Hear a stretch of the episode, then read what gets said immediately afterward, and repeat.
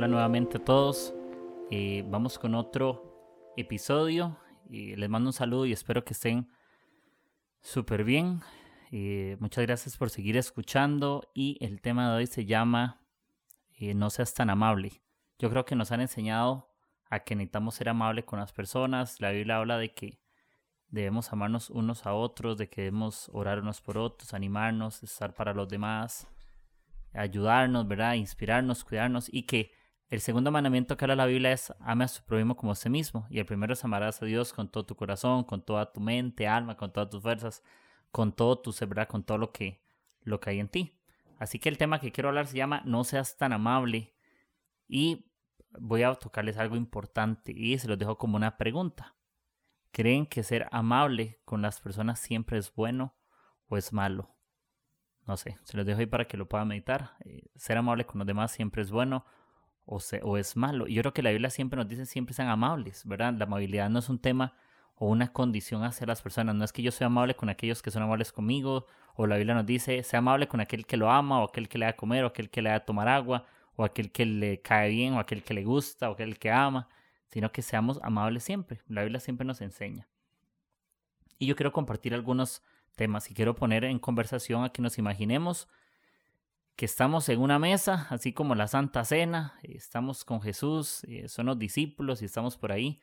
Posiblemente en este tiempo estaremos en una mesa y dentro del, lugar hay comida, posiblemente estaremos en Instagram, estaremos en redes sociales, estaremos conversando, estaremos hablando tonterías, estaremos bromeando, posiblemente estaremos tomándonos un selfie con Jesús, estaremos ahí poniendo filtros de Snapchat con cara de bebé, eh, con pelo largo, con la cara fea, con lo que sea. Estaremos posiblemente en medio de una era digital en la mesa.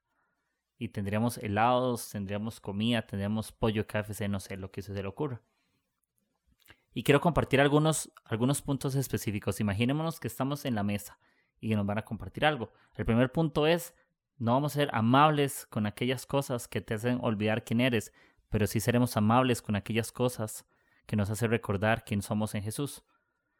No somos amables con aquellas cosas que nos han hecho pensar lo que no somos. ¿Cuántas veces nos hemos vuelto, parece el resultado de las opiniones, porque fuimos demasiado amables y no cuidamos nuestro corazón ante eso?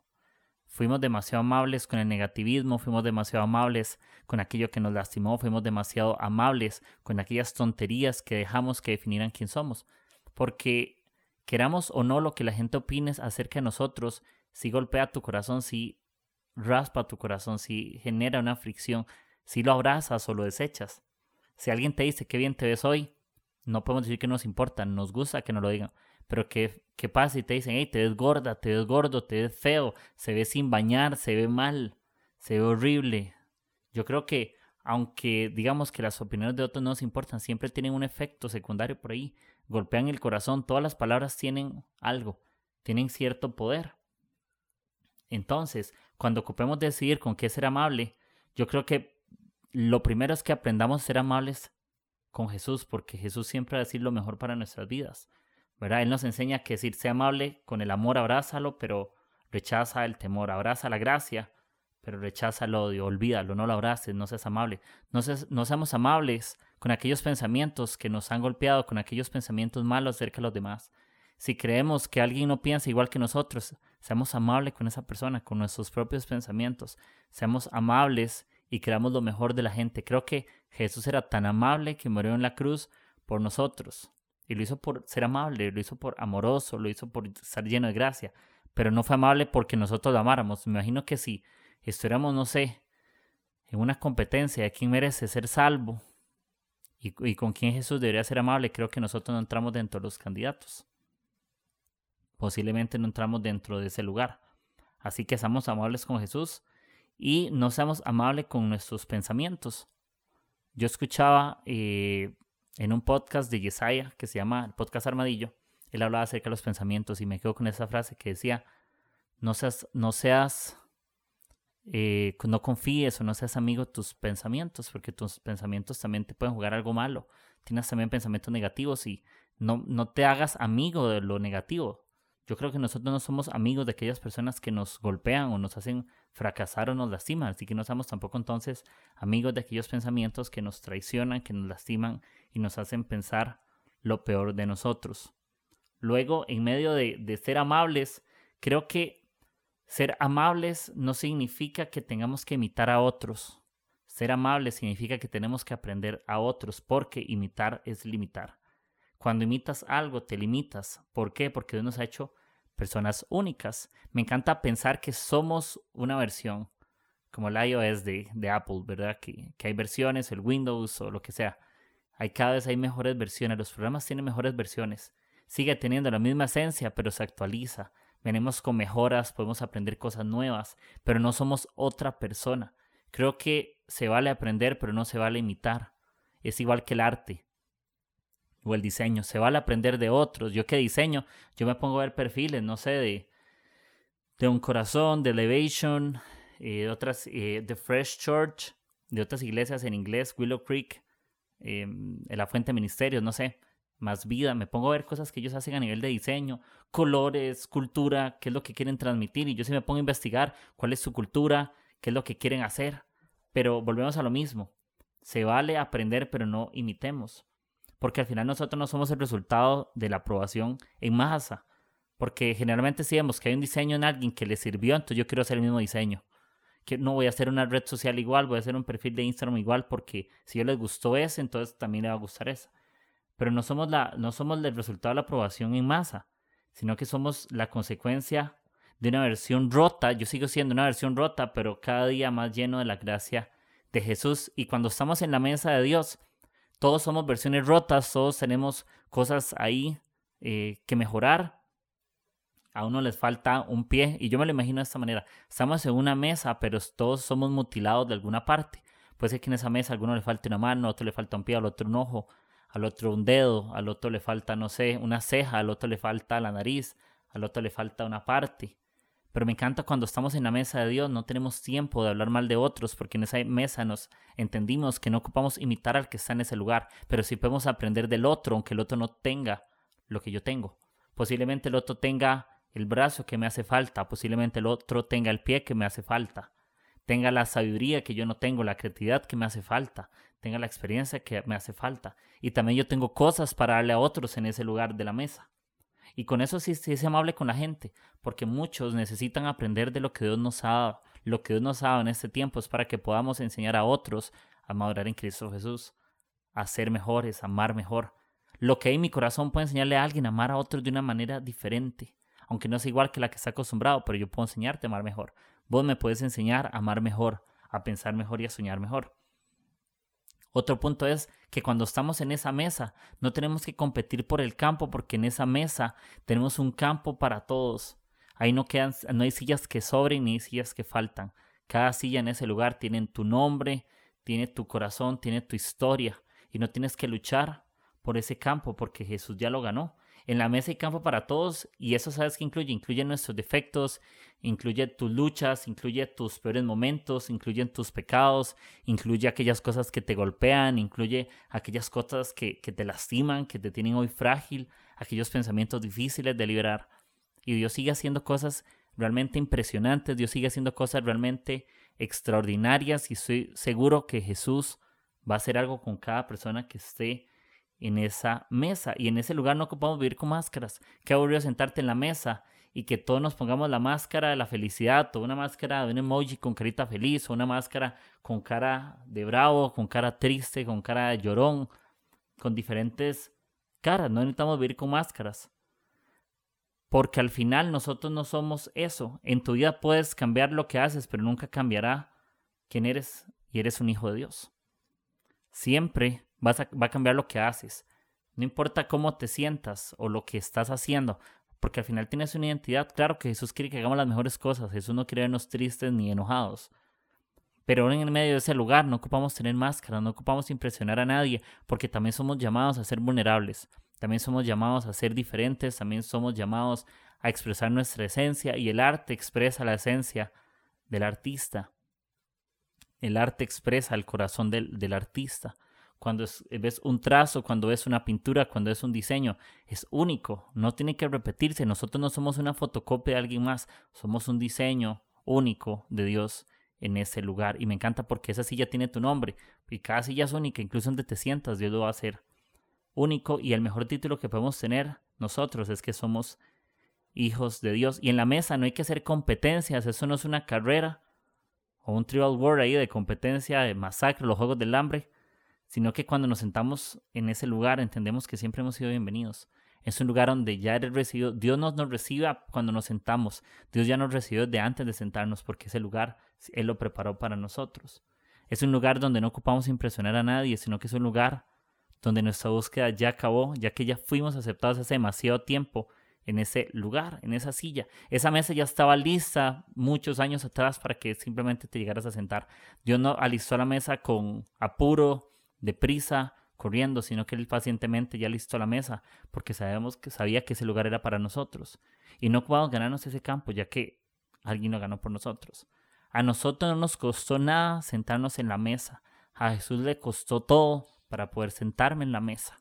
Y Jesús se sienta en ese lugar, herido, con sus manos abiertas, golpeado, ensangrentado, escupido. Y Jesús se sienta en ese lugar y él muestra su fragilidad. Y por eso nos enseña Jesús se sienta ensangrentado en la mesa, en esa silla. Él se limpia posiblemente, pero me lo imagino así, una analogía, una referencia. Jesús sigue sentado en ese lugar, amando el lugar, y eh, haciendo las cosas y estando siempre para nosotros, cuidándonos, amándonos, luchando, sin una máscara de ser un super Dios, sino que Jesús se muestra hombre en ese lugar, humano, tentado en todo, dolido por todo, pero siempre siendo bueno y sigue siendo amable conmigo a pesar de su dolor, así que yo seguiré siendo amable con otros a pesar de mi dolor.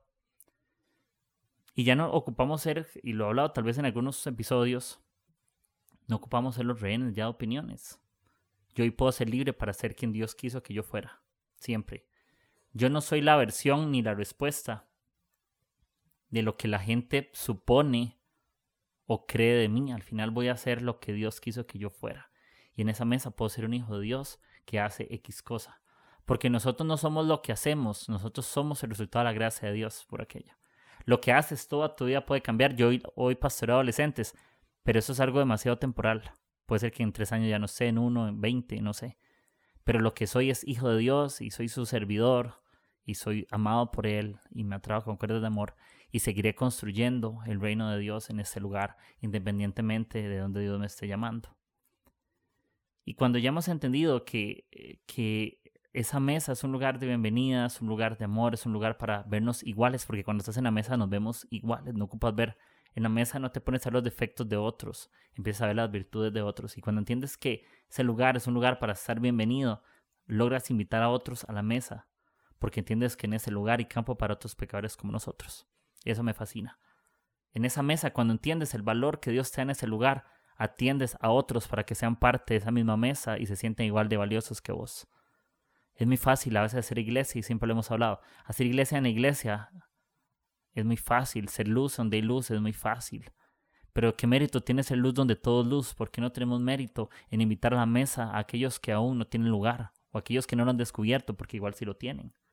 Creo que el mérito es ese, que aprendemos quién, incluso podría afirmar que aprendemos quién somos cuando decidimos servirle la mesa a otros. En el momento que estamos sirviendo mesa y poniendo un mantel y poniendo comida y sirviéndole a la gente en esa mesa, podemos descubrir quién realmente somos en Jesús. Muchos descubren su corazón mientras le sirven a otros. Jesús me encanta porque se quita el manto de liderazgo en la Biblia y se pone una toalla a la cintura y le lava los pies a la gente. Que eso también ya lo he hablado. Pero me encanta esa historia, me encanta, me encanta, porque Jesús se pone al nivel del suelo, se pone en el lugar más bajo, menospreciado, vil.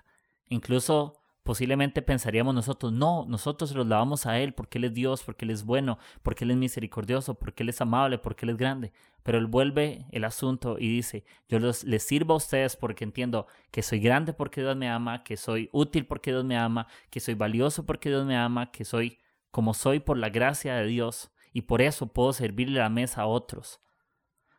Entonces, creo que las cosas pueden ser al revés. Y incluso en esa misma mesa donde nos imaginamos estar sentados, Vamos a tener buenas y malas temporadas. Algunos estarán en esa mesa tristes por lo que están viviendo. Otros se sentirán en el auge, en la cúspide de sus mejores situaciones. Pero una mala temporada no define quién somos y una buena temporada tampoco define quién somos. Dios define quién somos. La gracia de Jesús define nuestro corazón. La gracia de Dios define realmente nuestra vida. La gracia de Dios define realmente nuestra alma, nuestro espíritu, nuestro ser. La gracia de Dios realmente puede cubrir todo lo que soy cubre mis pecados, la gracia de Dios cubre mi identidad, mis deseos, lo que hay en mi espíritu, mis anhelos más profundos, mis deseos. Y Dios sigue siendo realmente bueno, Dios sigue siendo realmente novedoso, Dios sigue siendo realmente excelente, maravilloso, perfecto, y Él tiene un plan para nosotros. Y creo que tenemos un Dios que es bueno, y creo que tenemos un Dios que es realmente grande, y creo que tenemos un Dios que es realmente eh, perfecto. Así que los animo a que entendamos que al final somos el resultado de lo que Dios cree de nosotros más que lo que nosotros creemos de nosotros mismos. Y con esto quiero ir como tal vez cerrando o cayendo en la conclusión. Y es que no ocupamos comer migajas porque no somos un perro. No somos un siervo, no somos ahí un invitado extra o alguien que no merece estar. Porque Dios preparó una mesa y tiene un plato para cada persona y Él no quiere que comamos migajas, que comamos obras, porque Él tiene algo especial para nosotros, escogido, elegido, y Él está ahí para nuestras vidas. Y cuando estamos en la mesa comiendo juntos, no tenemos tiempo de hablar mal de otros, porque nos vemos exactamente iguales y entiendes quiénes somos en Jesús. Y cuando entiendes eso, es el momento donde puedes servir. Y yo creo que no hay mejor emoción cuando le sirves a otros que cuando los ves completos, cuando los ves plenos, cuando los ves felices cuando los ves llenos de gracia, los ves llenos de esperanza y creo que ese es nuestro propósito. Y no nos avergoncemos sentados en la mesa de nuestras cicatrices, porque siempre serán el recordatorio de quién somos en Dios. Jesús seguramente sienta en la mesa con sus brazos expuestos, llenos de heridas, pero esas heridas me recuerdan quién soy yo en Él y el por qué Él hizo eso por nosotros. La religión siempre nos va a enseñar quién deberíamos de ser, pero Jesús nos recuerda cuánto o qué tan amados somos a pesar de lo que hemos hecho mal. La religión nos enseña quién deberíamos de ser, pero eso nos recuerda quién somos o cuánto nos ama a pesar de lo malo que hemos hecho. La religión siempre trae cargas en la mesa, la religiosidad nos enseña a sentarnos en la mesa, posiblemente con un traje sacerdotal, con una máscara de religiosidad, con una máscara que me dice que todo está bien, con pulseras cristianas que me hacen creer que soy cristiano por tener una pulsera cristiana, que tengo una camisa que dice amar a Dios, amar a todos, entonces me siento en esa mesa porque eso es ser cristiano. Pero ser cristiano no tiene nada que ver con lo que andamos puestos, ni siquiera cuando vemos la historia de José. José no tiene un propósito porque tuviera puesto unas túnicas que se vean muy cool o muy bien, sino porque tiene una promesa de Dios. Eso nos hace ser cristianos, abrazar las promesas de Dios, abrazar sus propósitos, abrazar sus llamados, abrazar su voz, abrazar su gracia, abrazar la verdad. Y, estoy completamente seguro de que Dios tiene planes buenísimos, Dios tiene planes maravillosos, Dios sigue siendo bueno, Dios sigue siendo fiel, Dios sigue siendo amable con nosotros. No seamos amables con aquellas cosas que nos hieren, no seamos amables con aquellas cosas que nos lastiman, no seamos amables con aquellas cosas que nos tienden una trampa. No creamos hoy lo que realmente no somos, porque cuando entendemos quién somos, no importa lo que no somos. Y creo que la comparación es un mal hábito que tenemos, parece como una maldición. No necesitamos compararnos cuando estás en la mesa, no te comparas con nadie porque entiendes que tienes tu lugar. ¿Para qué peleas el lugar del, del otro si entiendes cuál es el tuyo? Y creo que dentro de la iglesia tiene que ser igual, dentro de la sociedad tiene que ser igual. En la mesa hay homosexuales, por aquello en la iglesia hay ladrones, violadores, fornicarios, idólatras, drogadictos, pecadores como nosotros. En esa mesa hay lugar para todos. Y está Jesús sentado en medio de ese lugar, lleno de heridas, lleno de cosas difíciles, lleno de, de temas por resolver con nosotros, pero Jesús sigue amándonos, Jesús sigue cuidándonos, Jesús sigue estando al tanto de lo que necesitamos, Jesús sigue siendo amable con nosotros aunque no lo merezcamos, pero Él, él entendió que nos ama con gracia, nos ama con un amor diferente, nos atrae con cuerdas de amor, Él sigue siendo especial, Él sigue siendo maravilloso. Y si hoy te sientes mal, eh, yo quiero hacer una oración por tu vida. Generalmente ninguno de los episodios lo hago, pero creo que una oración de un minuto, lo he pensado, tiene el poder de cambiar las cosas de una manera diferente. Así que me quiero animar. Eh, te doy gracias, Señor Jesús, por la vida de, de quien me esté escuchando. Oro para que lo bendigas, para que si él ha abrazado algo que él no es, Señor, o ella, tú le ayudes, Espíritu Santo, a que su vida sea mucho mejor, eh, sin un tema de religiosidad, sino que tu gracia eh, les abrace, tu gracia les envuelva, tu gracia los atrape, Jesús. Oro para que sus vidas sean cada día mejor. Eh, sé que todos queremos cosas diferentes, Señor, pero oro para que su vida sea mil veces mejor, Señor, para que el corazón que les has dado no sean corazones de piedra, sino corazones llenos de tu dulzura, de tu ternura, Dios.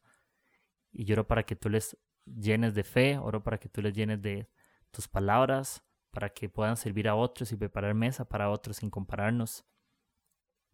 Trabaja con nuestro ego, trabaja con nuestra envidia, trabaja con aquellas cosas, Señor, que hoy necesitamos hacer de una manera diferente, que hoy necesitamos hacer de una manera distinta. Jesús, yo te doy la gloria y la honra, Señor, y te bendecimos. Gracias por, por este día.